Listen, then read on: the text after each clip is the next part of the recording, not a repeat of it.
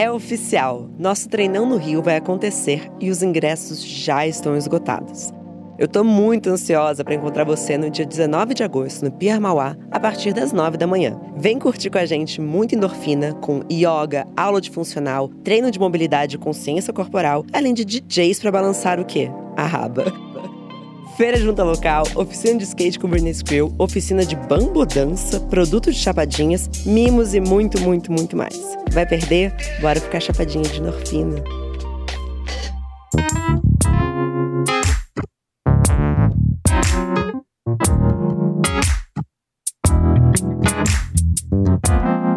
Bom dia, óbvias. Bom dia, André. Como você está hoje? Muito animado de estar aqui. Essa é o quê? Quarta? Hoje eu viro penta. Parabéns pela sua quinta participação no Bom Dia Óbvias. Isso é conquista. É o motivo porque eu gosto de te ver, né? Na verdade, é por isso. Eu lutei muito para chegar até aqui. Mas he's just Ken, então vamos. Esse Ken é psicanalista. Por favor, se apresenta, caso alguém não tenha ouvido os outros 15 episódios, não.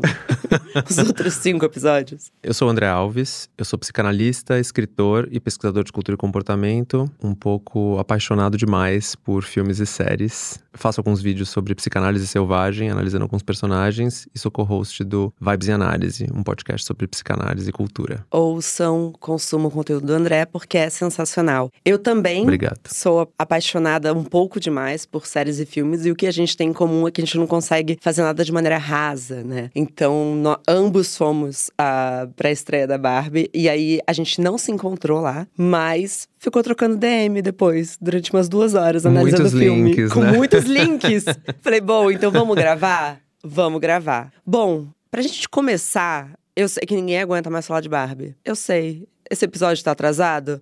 Talvez. Se a gente ver mais alguma coisa rosa, a gente vai ter uma esofagite? Também. Ninguém aguenta mais a onda rosa, né? Ao mesmo tempo, por que que foi tão impactante e profundo e motivo de tanta problematização e as pessoas levando tão longe um blockbuster que é uma propaganda da Mattel De duas horas, né? de duas horas, ao mesmo tempo mexeu profundamente com as pessoas pro bem, pro mal, mas eu queria começar também um pouco pelo incômodo, porque a gente sabe que a gente tem movimentos paralelos, por exemplo, da Marvel, que são os maiores filmes, que ninguém assiste e critica a indústria armamentista. Por que que Barbie levou as pessoas a criticarem e acharem que um, um simples filme que pelo menos habita esse cenário de um feminino estereotipado, claro, mas do feminino, por que, que incomoda tão mais ver um produto que é um fenômeno, que tá no feminino, enquanto os masculinos passam tão bem? Essa é grande. ah, vamos começar. Vamos começar. Eu penso que você já deu a, a linha de raciocínio. Eu tô contigo nesse sentido de que é um lugar de muito protagonismo feminino. É um ícone muito forte para as mulheres de muitas formas diferentes. E eu também penso que foi um filme construído em cima dessa tensão. Uhum. Tinha toda essa frase de promoção: se você ama Barbie, esse filme é para você, se você odeia Barbie, esse filme é para você. Sim. Então, acho que tem também essa esperteza de tentar pegar o ódio que tá mobilizado na cultura como afeto e colocar isso para dentro do, da onda rosa, ou Sim. do filme como um todo. Mas eu penso que tem essa. O Contado Caligares, um psicanalista que nos deixou, mas que tem uma obra muito interessante, ele tem uma tese bem forte de que o Ocidente é construído em cima do ódio à mulher, sobretudo ao ódio ao corpo feminino. E acho que Barbie e toda essa discussão traz isso, né? E tem uma outra questão na minha visão também, que é o que, que o filme tenta construir, porque é um filme corajoso, né? No Sim. sentido de vamos topar as grandes discussões, ou pelo menos algumas delas. Não vamos deixar nenhuma delas de lado. Pelo menos vamos mencionar muitas delas. Sentimos falta de uma Barbie não heterossexual? Nossa, com certeza. Sentimos. Essa, essa é a picadinha que eu vou dar. Eu tenho duas. Essa, acho que saio bastante frustrado do cinema quando tem essa aposta tão grande em que tudo fica bem se você é hétero e cis. E dois, e essa a gente pode deixar até mais pra frente, tem a questão do consumo que assim, não sei se vai dar pra escapar, hein, gata. não, mas elabore, não precisa Vamos ser depois, nessa. vamos agora. Vamos lá, Mattel, uma fábrica de brinquedo e de plástico. Tamo falando, brinquedos são o bem de consumo que mais usa plástico no mundo. Eu não sabia disso. E o menos reciclável. E é interessante que a personagem da Sasha fala isso, né? De que, ah, é muito consumismo e tal. E os números são bem impressionantes mesmo, né? Se eu não me engano, 90% das meninas americanas têm uma Barbie e o número médio de Barbies que as meninas americanas têm é 10. Então, não é um brinquedo, Uau. tenha um e brinque, né? É assim, coleciona. Isso. Bom, se você pesquisar hashtag Barbie no TikTok, você vai ficar um bom tempo vendo os hauls, né? Vídeos e os unboxings. E tem um. É uma grande máquina de consumo de incentivo ao consumo. E um filme que é uma propaganda de duas horas faz isso, né? Uhum. Ainda mais pensando numa empresa que tem mais 46 filmes de brinquedos alinhados, né? É, agora a gente vai um atrás do outro, né? Agora- Aí, Agora prepara. agora prepara, vai em. Polly Pocket. Mas me lançar mais séries igual White Lotus, vocês não querem, né? Exato. Tô aqui aguardando. Tem uma esperteza do filme que é tratar de conceitos grandes de uma forma agressivamente descomplicada. A gente brinca com o patriarcado e com o feminismo como se fossem roupinhas que a Barbie tira e coloca, né? Sim. Isso tem uma mágica, mas isso também tem uma função de esvaziamento que a gente precisa prestar atenção. Eu fico muito. Eu concordo, mas eu fico muito dividida entre se é um esvaziamento para pessoas que já são extremamente letradas, Uhum. ou se também não é uma maneira de democratizar algo para pessoas que estão muito distantes de entender ainda. Então, talvez. Eu gostaria de fazer um experimento e levar 10 meninas de 13 anos pro cinema. Uhum. E ouvi-las depois. Uhum. Porque ouvir as mulheres que estão próximas a mim, é claro que tem um esvaziamento. É claro, é uma graça, né? Quando a presidente acaba é, falando: olha, na Suprema Corte, os Kens vão começar com cargos bem baixos. Quem sabe um dia eles não chegam lá? Eu, eu- tem cenas ali que você fica: nossa, é- isso é muito esperto. Porque, exatamente, tem que pescar, o que fazem com as mulheres há anos, né? Exato. Séculos, né? Séculos. Séculos, né? Séculos. Não, é um revanchismo recreativo, né? Revanchismo recreativo é perfeito. E eu te falei que eu cheguei numa análise pessoal porque eu sou apaixonada pela Greta e por todos os filmes dela e eu sei que eu e ela a gente tem muitas coisas em comum de do que, que a gente consome de conteúdo. E eu comecei a pensar, mas o que que Frances Ha que é o primeiro filme dela, que eu recomendo Hum. que todo mundo assista. Lady Bird, que inclusive ela faz uma autoficção ali muito interessante. Hum. Seria um sonho meu, inclusive. É... Vem aí. Vem aí. E Adoráveis Mulheres, que é o Little Woman, que é uma adaptação do livro, inclusive, para quem lê Helena Ferrante, é o livro que Lenu e Lila leem no primeiro livro da tetralogia Nossa, de Amiga Genial. eu não sabia, olha só. É, é o livro que elas leem que fazem com que ambas queiram escrever. E foi a Greta que adaptou pro cinema. Uhum. E todos esses filmes falam sobre um processo feminino. E tem uma entrevista linda da Greta falando: as pessoas se interessam por muitas coisas, eu me interesso pelas mulheres. Eu falei: acho que eu também, Greta, vamos tomar um vinho. E todos esses filmes falam sobre esse processo de amadurecimento e de uma transição de um feminino em que nós mulheres passamos, em que somos meninas Uhum. e passamos a ser mulheres. E aí eu pensei, será que Barbie não tem um pouco a ver com isso também? Porque eu lembrei de uma pesquisa que tá no meu livro, de que até os 5 anos de idade, as meninas, é, acho que é uma pesquisa americana, as meninas, quando pedem para elas dizerem quem é uma pessoa brilhante da classe delas, elas falam tanto meninos quanto meninas. E a partir dos 5, elas passam a falar só meninos. Uhum. E eu fiquei pensando, será que a Barbilândia não é um pouco da nossa infância como meninas, em que a gente ainda não entendeu quais que são os nossos limites dentro da sociedade? E quando ela vai pro mundo real, é um pouco de um de repente 30, e é essa nossa passagem pela adolescência e pela juventude, em que a gente começa a entender que as nossas regras são muito diferentes dos homens. Será que a Greta continuou fazendo um filme sobre o amadurecer feminino e as dores que a sociedade coloca sobre a gente? Fez sentido pra você? Faz muito sentido. E acho que essa é talvez a tese que ela quis construir. Eu enxergo desse jeito, pelo menos. E esse grupo que você sugeriu aí, eu modero. Eu topo. Vamos! Vou moderar esse grupo. Acho interessantíssimo. Acho interessantíssimo. E a gente faz um espelho com meninos. Adorei. E vê o que, que sai. Vamos ver. De experimento. Uhum. Esse você sabe, né? A gente analisa, publica, vambora. Mas eu penso que essa é a tese que ela tentou construir. Tem algumas coisas que me, que me impressionaram bastante nesse filme. Principalmente, eu nunca vi uma cabine de imprensa com tanta gente chorando, né? Eu também não. Mas você pode explicar o que é uma cabine de imprensa? Posso. É um convite especial que a gente ganha para assistir o filme antes e a gente começar a escrever sobre o filme antes dele sair. E aí, consequentemente, as resenhas e os comentários vão sair na época que o filme vai para as telas e pro circuito comercial e tal. E aí a GQ me convidou para ir nessa cabine para escrever um texto sobre o Ken. E a Mattel me chamou provavelmente para eu estar fazendo o que eu estou fazendo aqui agora. E cá estamos. E cá estamos. Drinking the Kool-Aid. Mas foi bem legal estar Foi. lá e eu nunca vi tantas pessoas emocionadas. Palmas. Palmas, né? Palmas. Isso eu achei bem impressionante. Tem umas questões que eu acho curiosas, assim, sobre o filme. Falando das mulheres especificamente, acho que tem uma. Aí eu vou começar a polemizar um pouquinho. Vamos, amigo. Eu Tô acho que é um filme bem millennial nesse sentido, né? E é um filme sobre o desencantamento de uma geração. E acho que também é um filme que às vezes passa por cima de algumas coisas, né? Eu acho muito interessante que o personagem mais cáustica do filme é uma adolescente de 30 anos. De 13 anos, olha só. Olha! Que ato falho bom esse, eu né? amei ato.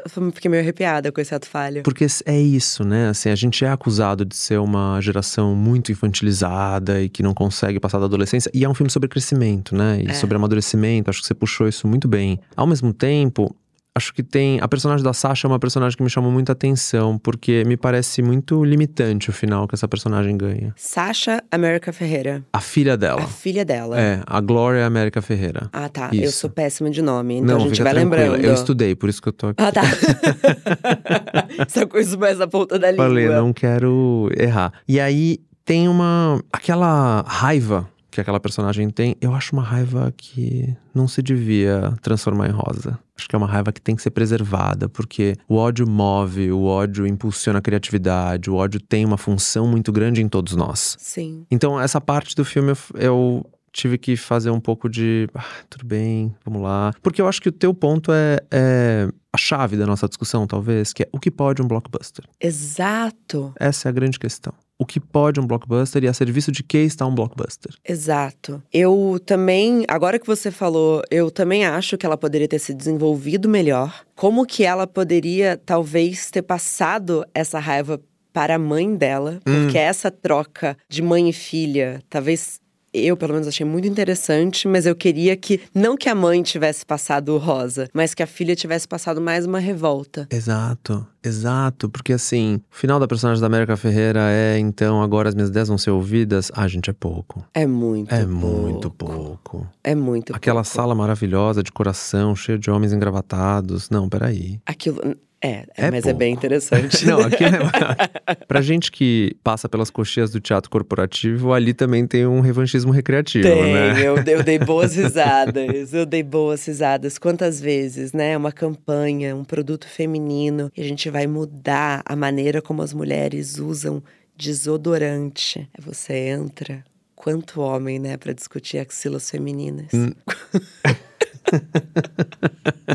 A caixa, né, no canto é maravilhoso, né? Assim, é. que- o que, que a gente pode botar na caixa? De preferência, o feminino, né? Se a gente conseguir colocar as mulheres na caixa. Então, enfim, mas tem uma discussão forte, né? De que o. o- a internet adorou né, essa conversa sobre como são vis- visões muito limitantes de mulheridades. Sim, E acho que tem pontos válidos. E a gente tem que escutar, né? Mas é um belo produto da cultura de massa atual. É, mas aí eu vou voltar de novo, porque eu realmente acho o que, que cabe nesse blockbuster Uhum, e o que, que coube pro entendimento de cada pessoa. uhum. Porque a minha mãe, por exemplo, Hum. foi com algumas amigas no filme. E- Então a gente já fez esse experimento. E aí? Algumas não entenderam. Tinham partes que minha mãe gargalhava, ela falou: olha, minhas amigas não entenderam algumas partes, elas não riam, elas não entenderam direito. Então falem pra gente o que as mães de vocês acharam, porque a gente fica, está limitado. Limitado pra quem, entendeu? Uhum. Será que esse é o filme que iria mudar a minha visão? Eu, de fato, tem algumas cenas ali que eu gargalhei sinceramente. Pra mim, assim,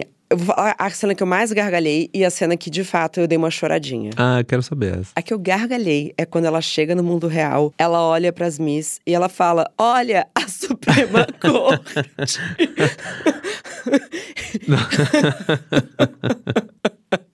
Divide uma cena que você gargalhou também, por favor. Nossa, tiveram muitas que eu achei muito espertas. Essa foi uma cena que eu dei bastante risada. Eu gosto muito também quando. Bom, a hora que o, o patriarcado se institui na Barbilândia e vira o reino dos Ken, e aí um deles vai explicar o poderoso chefão. Bom, essa hora é assim. Não, não, não. É não, de não, uma- não. É de uma. Maestria. Esse roteiro é muito bom. Mas sabe o que eu acho? Esse momento em que ele toca violão e é constrangedor, e ele mostra o poderoso chefão, e eu fico com pena de que não colocaram nenhum homem jogando CS. Faltam uns games, né? Cara, faltou um gamer, Faltou, entendeu? faltou. Enquanto você tá decidindo que você vai jantar e você tem que ficar aturando Uhum. um homem jogando CS, gritando no seu ouvido. Faltou. Mas a ironia dali é uma revanche que eu acho que apenas mulheres héteros vão entender. A piada sempre foram vocês. Uhum. A gente sempre soube o que a gente tava fazendo, a gente sempre achou ridículo esse violão, mas a gente sabia que fazia parte desse game. Então a gente também atuou um pouco. Vocês acham que vocês estão fazendo ghosting, que vocês são. A gente sempre riu de vocês. Então, quando a Greta torna isso público, cara, a história do poderoso chefão.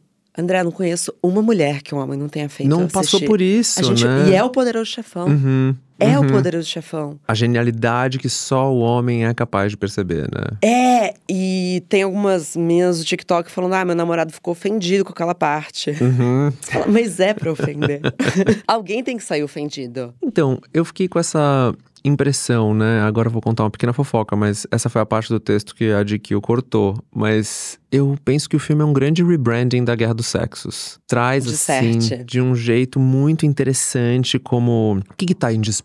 É o falo, é o poder. O que, que- quem é dono daquela característica que faz com que você seja completo? É isso que tá em cena. Sim. O Ken tá desesperado. É ca- cavalo, é o filme, é a música, é o que for.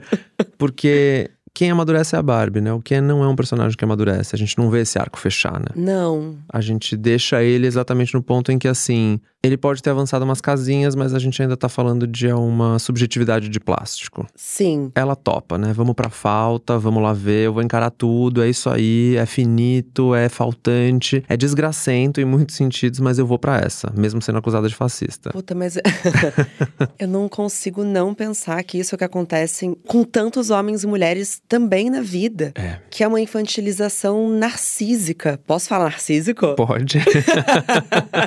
Você entende que Uhum. tem um traço é, narcísico ali, mas ao mesmo tempo infantil desse Ken e desse homem de tantos homens. E por que que eu posso falar que ele é narcísico? Agora você vai ter que explicar o que eu falei, porque só você tem lugar de fala.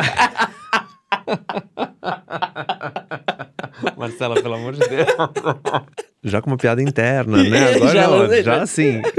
Pode falar que é narcísico, porque, bom, o que no tempo que a gente vive não é radicalmente narcísico. Vamos lá. Narcisismo é uma palavra que a gente acostumou a usar, principalmente nesse mundo em que o TikTok parece meio terapia, né? Tudo vai se misturando bastante. Às vezes é. Às vezes tem uma função terapêutica. Tem uma vai. função terapêutica. Vamos lá. Até porque a psicanálise é bobagem. Dizem por aí. Dizem por aí que é uma bobagem. andam dizendo. Mas a gente brinca que narcísico é quem só pensa em si, só tá interessado em si. É, mas a gente, aprofundando um pouco, assim, eu gosto sempre de pensar que todo mundo precisa de uma dose de narcisismo. Narcisismo é quando a gente se entende como um e ao mesmo tempo a gente entende que a gente é mais do que a soma das partes do nosso corpo. Isso é um processo no desenvolvimento da nossa subjetividade que é, assim, muito importante. Especialmente quando a gente consegue entender, e aí esse é um segundo momento do narcisismo, que eu não sou objeto. E eu não sou o objeto todo-poderoso, fonte de satisfação absoluta dos meus pais. Ou dos meus cuidadores e tal. E aí, quando isso acontece na vida de toda criança, é difícil. Porque é a queda do narcisismo. A queda da qual a gente nunca se recupera integralmente. A gente vai passar uma vida perseguindo a fantasia, o fantasma, uma série de coisas que vão botar a gente de volta naquele lugar. Sim. O consumo é genial nesse sentido, porque o consumo promete isso pra gente a cada página, a cada momento. Compra esse carro, faz esse procedimento, faz essa viagem, enfim.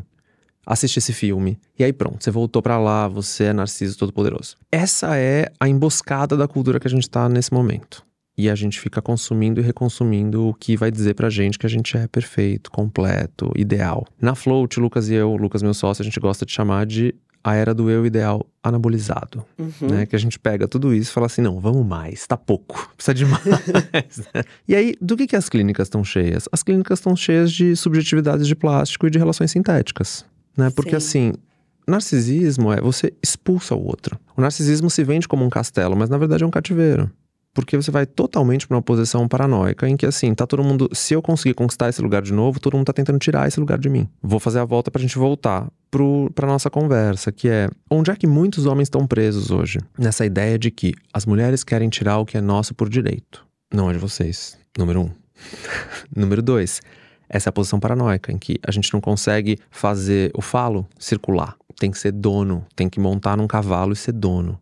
Né? Essa é a narrativa do Ken. E você falou sobre um filme millennial e a gente já comentou sobre como a nossa geração tá completamente ferrada. E eu gravei, né, com o Luiz Arruda. Luiz Arruda, você não ama? Eu chamo o Luiz Arruda. mas gravei com o Luiz sobre essa fúria millennial. Mas eu acho que tem uma fúria millennial masculina, Hum. independente de sexualidade, Uhum. que é esse envelhecer frustrante. E eu vejo isso com muitos homens de 35 e, enfim, mais. Que é, ué, o mundo me devia algo. Uhum. Por que que eu não tenho? Aí é a polêmica que é assim, talvez eu saia desse episódio cancelado, mas eu vou topar esse risco. Ah, as ouvintes são muito carinhosas.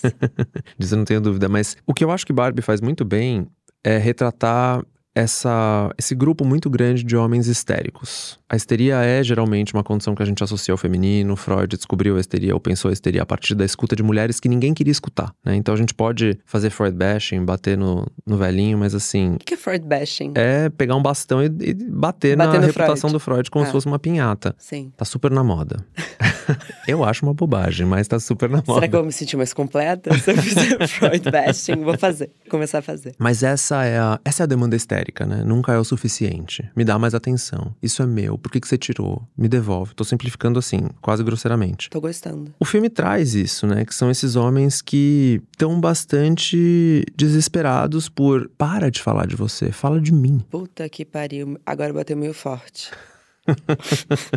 Vamos com calma. Nossa, porque me deu até calor. Gente, eu vou tirar só meu casaco rapidinho, porque me deu um negócio. Continua, André. É isso. E aí tem muitas análises interessantes do filme que é assim, no final, esse Ken consegue bastante palco, né? Esse, pra mim, você consegue, então, uma Barbie que vai pro mundo real. As outras ficam presas no que é um combustível melancólico, Uhum. que é logo a primeira frase do filme, que é esse é o melhor dia de todos. Uhum. E amanhã também será, e depois também será. E aquilo já, na hora que começa o filme, já me dá um incômodo. Uhum. Porque essa felicidade compulsória, que talvez seja o que a gente fica buscando, com tanta autoajuda, com tanto, né? E a gente tem um pouco de responsabilidade nisso, né? Total.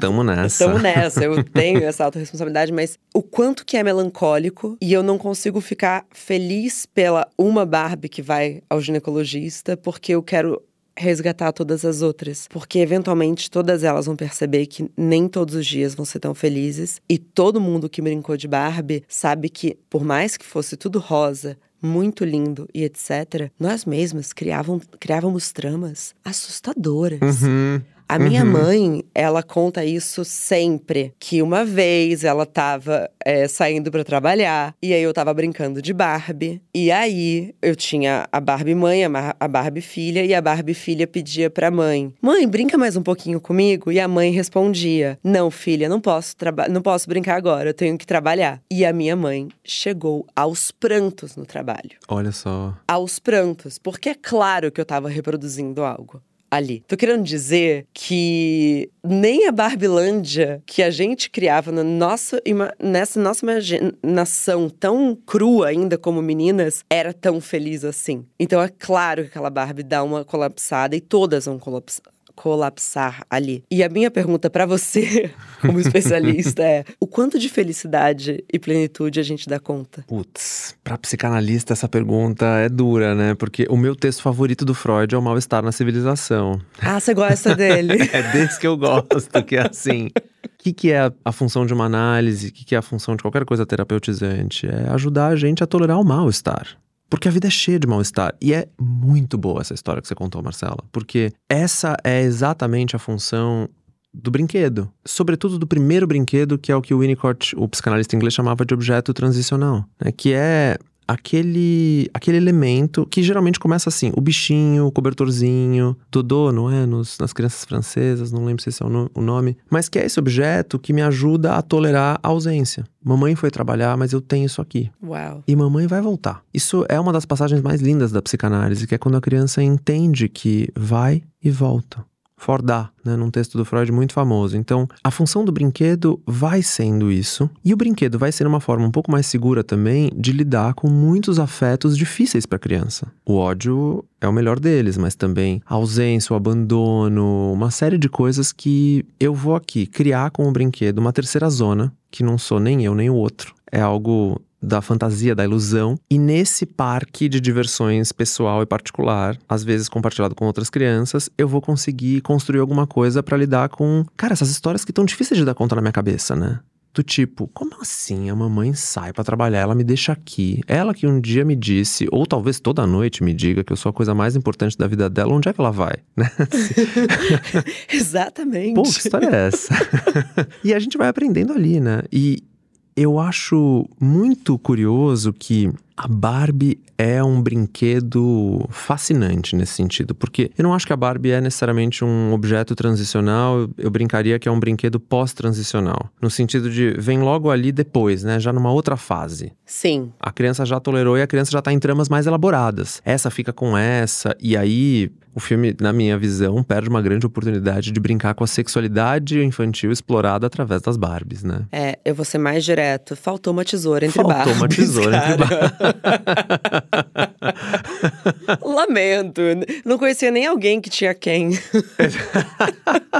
Bom, como uma criança gay, é, a gente sabe que o Max Steel era muito mais, né, o padrão pro, pros meninos, né, assim, que era aquele boneco com 125 gominhos na barriga, né, assim. não lembro. Másculo e agressivo, era uma, uma grande loucura, pobre do Ken. Eu lembro que uma vez eu queria tanto uma trama romântica heterossexual, porque as minhas Barbies já tinham todas se pegado, que a minha Barbie, ela teve uma relação sexual com um carrinho do meu irmão.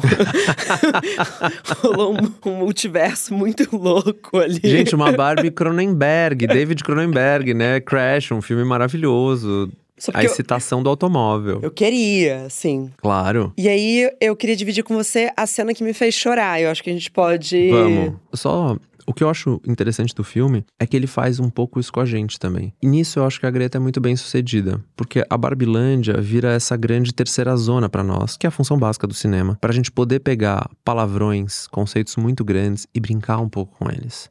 Sim. E se o patriarcado fosse tão simples assim? E se bastasse um discurso da América Ferreira?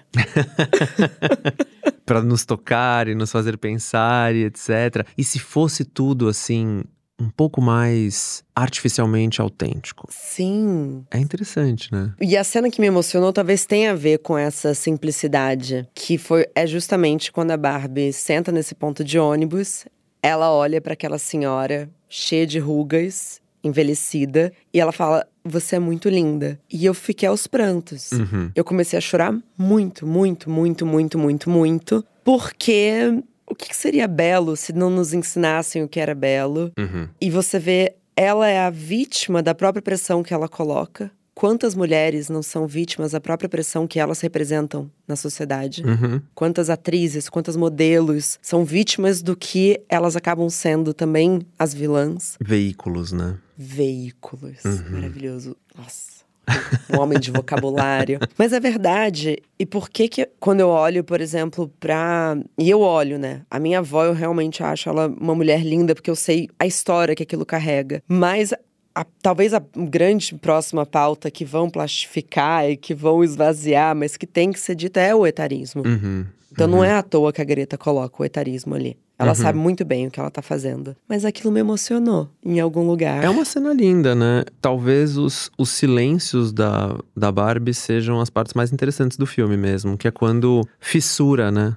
Esse sujeito perfeito. E, e que representa um pouco disso que ela tá a duras penas tendo que entender. Isso é tolerar o mal-estar, né? Que é quando ela sente e fala: putz, tá difícil demais, cara. Tem É. umas partes que são muito difíceis. Ou, não, essa mulher que tá aqui do meu lado, porque na construção, pelo menos na minha cabeça, foi assim, né? Nossa, é a primeira vez que ela tá vendo uma mulher velha, né? Exato.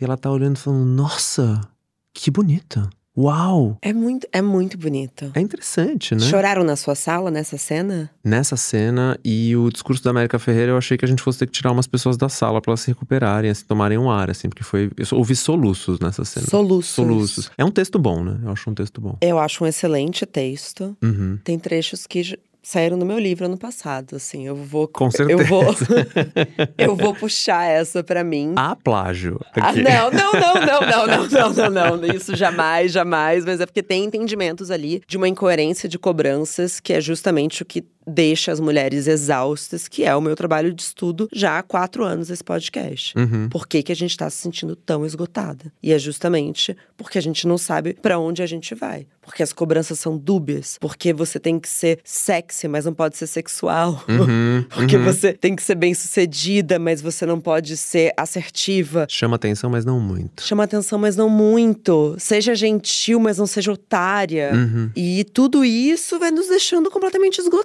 Em algum lugar você vai ter que escolher um caminho. Por isso que ela pega o carro e sai, e sai da Barbilândia. Uhum. Porque ela decide que, eu, então tá bom, eu vou tomar essa- esse caminho que talvez seja relativamente mais difícil, mas que tá mais apropriado pelos meus desejos. E, e que pena que, claro, é um filme que não poderia tratar sobre isso, mas que pena que a gente não pode ter uma sequência tratando sobre isso em sexualidade feminina. É, eu acho que aí tem uma grande questão, Ma, porque isso muito da clínica, não só dos estudos que a gente faz na Float, mas do que a gente pensa e escuta, mas também da clínica, eu penso que o corpo feminino é uma. ou o corpo das mulheres é uma grande fronteira ainda. Você sabe disso melhor que eu, porque você está profundamente implicada nessa questão, especialmente na sexualidade. Mas é. O filme me dá muita náusea, aquele retrogosto bastante amargo, de quantas vezes a gente vê ao longo do filme como o corpo da mulher é controlado. E controlado de novo, e são muitas técnicas de controle, são muitas técnicas de submetimento. Ao mesmo tempo, tem uma coisa bonita que eu penso nessa cena e que pra mim fecha um pouco desse arco da Barbie, que é quase assim, um sujeito em recuperação da positividade tóxica. Como é que eu saio desse mundo idealizado, pelo amor de Deus?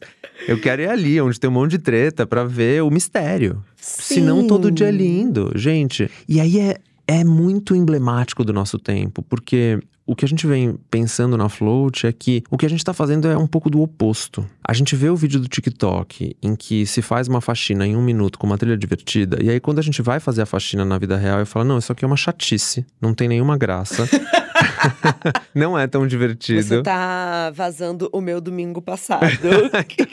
Não, de todos nós, que é a faxina, o processo de emagrecimento, né? São muitas. Bom, a gente fez um episódio sobre detox que, assim, deixou uns, uns efeitos colaterais na minha cabeça, né? O, o meu algoritmo começou a me servir conteúdos bastante assustadores. Nossa. E aí é meio isso, o que a gente tá fazendo é a gente, no lugar da gente questionar a quantidade de filtros, as edições, como a gente tá espetacularizando demais o que já é um espetáculo, a gente tá questionando o princípio da realidade. A realidade tá errada. A realidade que tem que ser melhor. Bota 150 startups melhorando. Como é que a faxina agora vai ser, na verdade, um, um grande passe de mágica? A Barbie estereotípica tá topando outro caminho, né? Falou É assim, não, exatamente. Peraí, gente, não, peraí. Vocês estão Igual a Marie Kondo. Você Verdade. sabe disso? Chega de arrumar, não vai dar pra arrumar mais nada. E é genial, porque ela falou que não dá pra ter uma casa arrumada tendo filhos. E todas as minhas amigas que são mães falam: Ah, é bonita? Tu descobriu agora que não dá pra ter uma casa arrumada. Levou esse tempo todo, essa quantidade de livro, filme e série. Agora a gente vai Agora começar você a falar entendeu. real. E com cachorro também é difícil, tá, gente? Nossa, É. você sabe desse assunto. É, né? eu sei, eu sei, Essa pesado. Tá ligada. Mas você acha, e infelizmente chegando na reta final do episódio. Nossa, é, foi o Cadillac rosa agora, hein? Foi, rápido. É, pois é. É, o Bom Dia Óbvios, ele tem dessas coisas. Você acha que, agora até colocando o filme em um lugar que ele pertence, como blockbuster, Uhum. você acha que a partir dali a gente deveria pegar algumas discussões para aprofundar? E quais deveriam ser elas? Uau. Pessoalmente, individualmente, Marcela, André, Guto, Dani. Ó, eu fiquei bastante surpreso com o quão heterossexual o filme é. Isso não vou negar. Acho que tem isso é, com muita força e e me surpreendeu mesmo porque é um filme bastante progressista, né? Uhum. Que faz essa agenda e tal. Mas... até onde, né? até onde, né? E assim, como uma subjetividade dissidente que eu sou e que eu pratico, e a minha clínica é sobre isso, meu trabalho é sobre isso, é uma hora que você fala, puxa vida, gente, mas vocês acham mesmo que vai dar pra gente deixar nós de fora? Assim, a gente é muito bom de ficar de fora, a gente produz muita coisa aqui das margens, né? Como diz o Paul Preciado, move mundos a partir das margens. Mas enfim, não vou viajar muito. A grande questão para mim, Ma, é que a pergunta do filme, na minha visão, é o que a Barbie pode fazer? Porque o discurso do filme é assim: a Barbie pode tudo. E a tese que o filme vai tentar sustentar é: vamos lá, a Barbie pode ser um ícone feminista? Mais do que isso, que feminismo é esse? Porque a grande questão é: pode um filme patrocinado por uma empresa que produz a Barbie reparar todos os danos que ela causou? Simplesmente descrevendo esses danos, é assim, é quase uma indústria de plástico tentando falar sobre pegada neutra. Uhum. Tudo tem aquele gosto de, gente, tá muito esquisito isso aqui. Mas para mim a grande questão é o que, que é feminismo?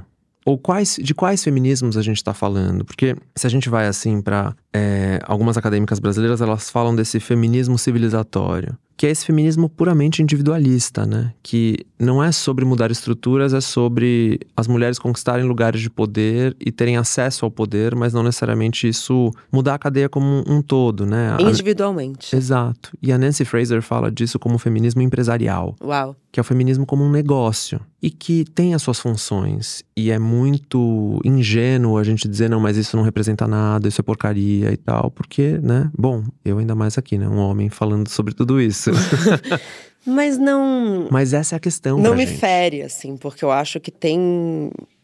A gente precisa olhar para isso, uhum. pelo que, que a gente está reivindicando, qual que é o feminismo que a gente quer de fato lutar por. Só que tem uma coisa que é que vem antes do filme, uhum. que eu acho que é talvez um grande limbo que diferentes perfis de mulheres são condicionadas desde muito novas e que é uma grande piada, mas não é só uma piada.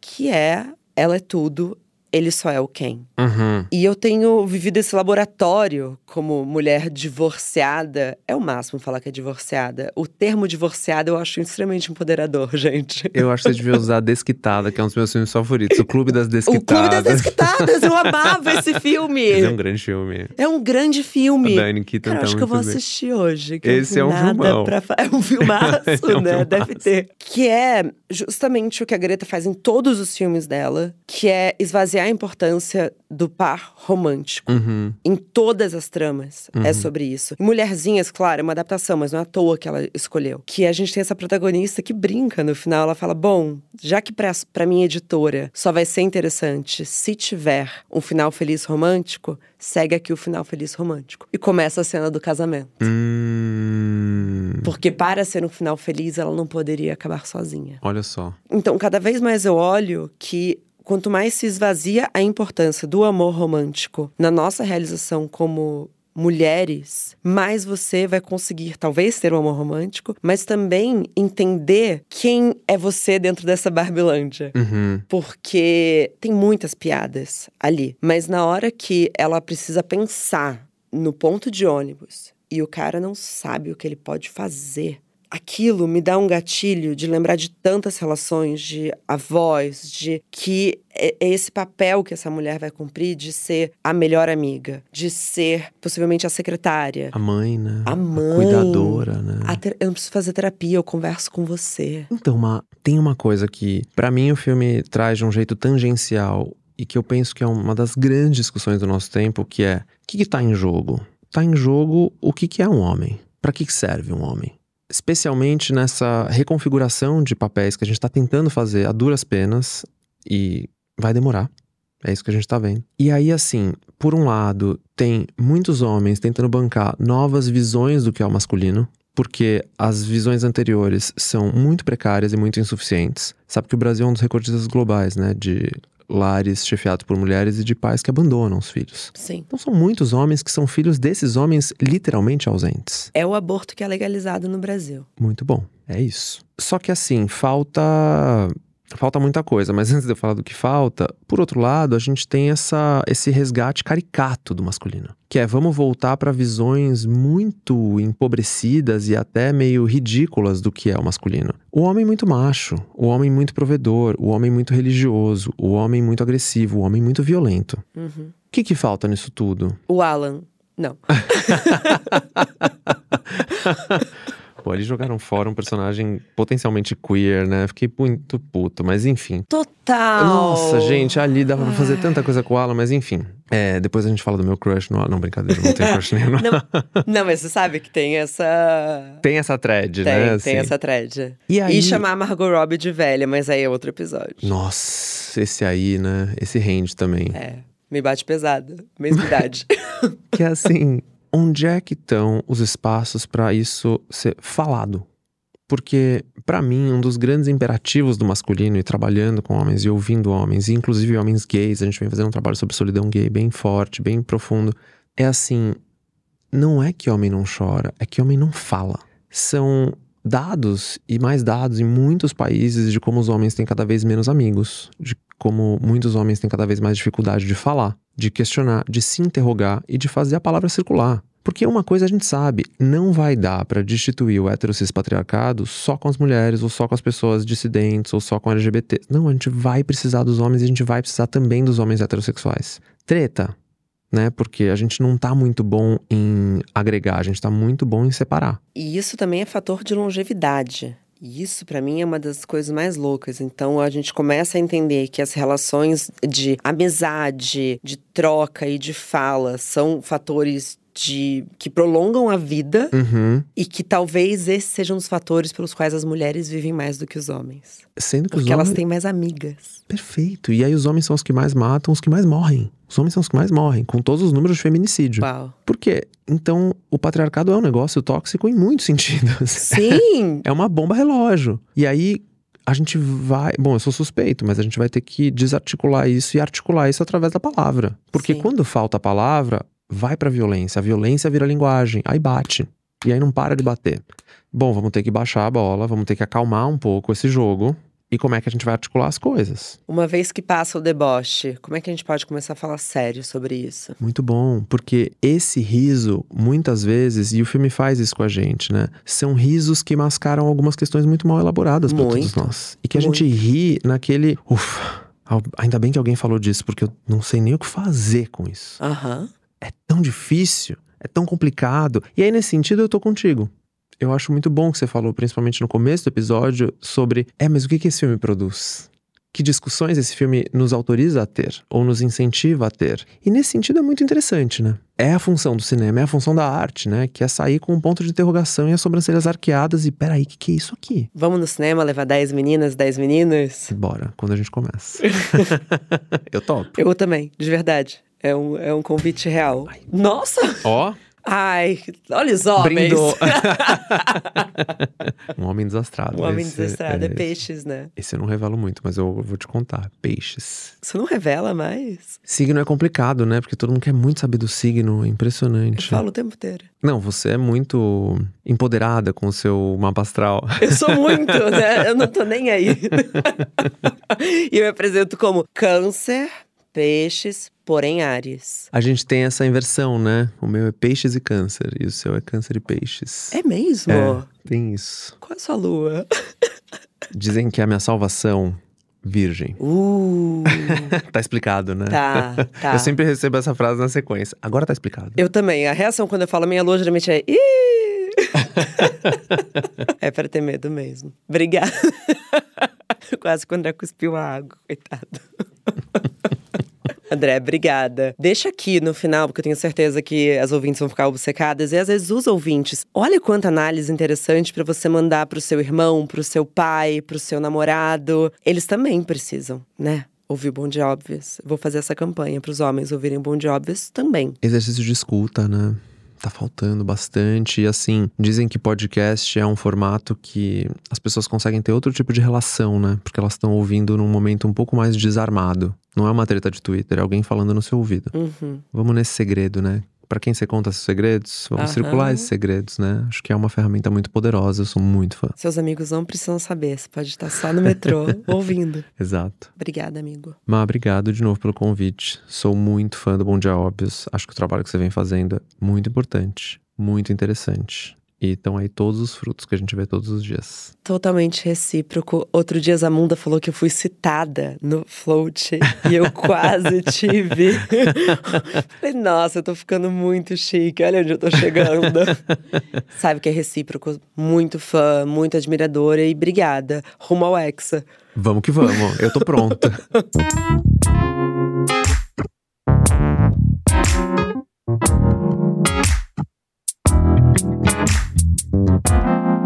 Bom dia, óbvias.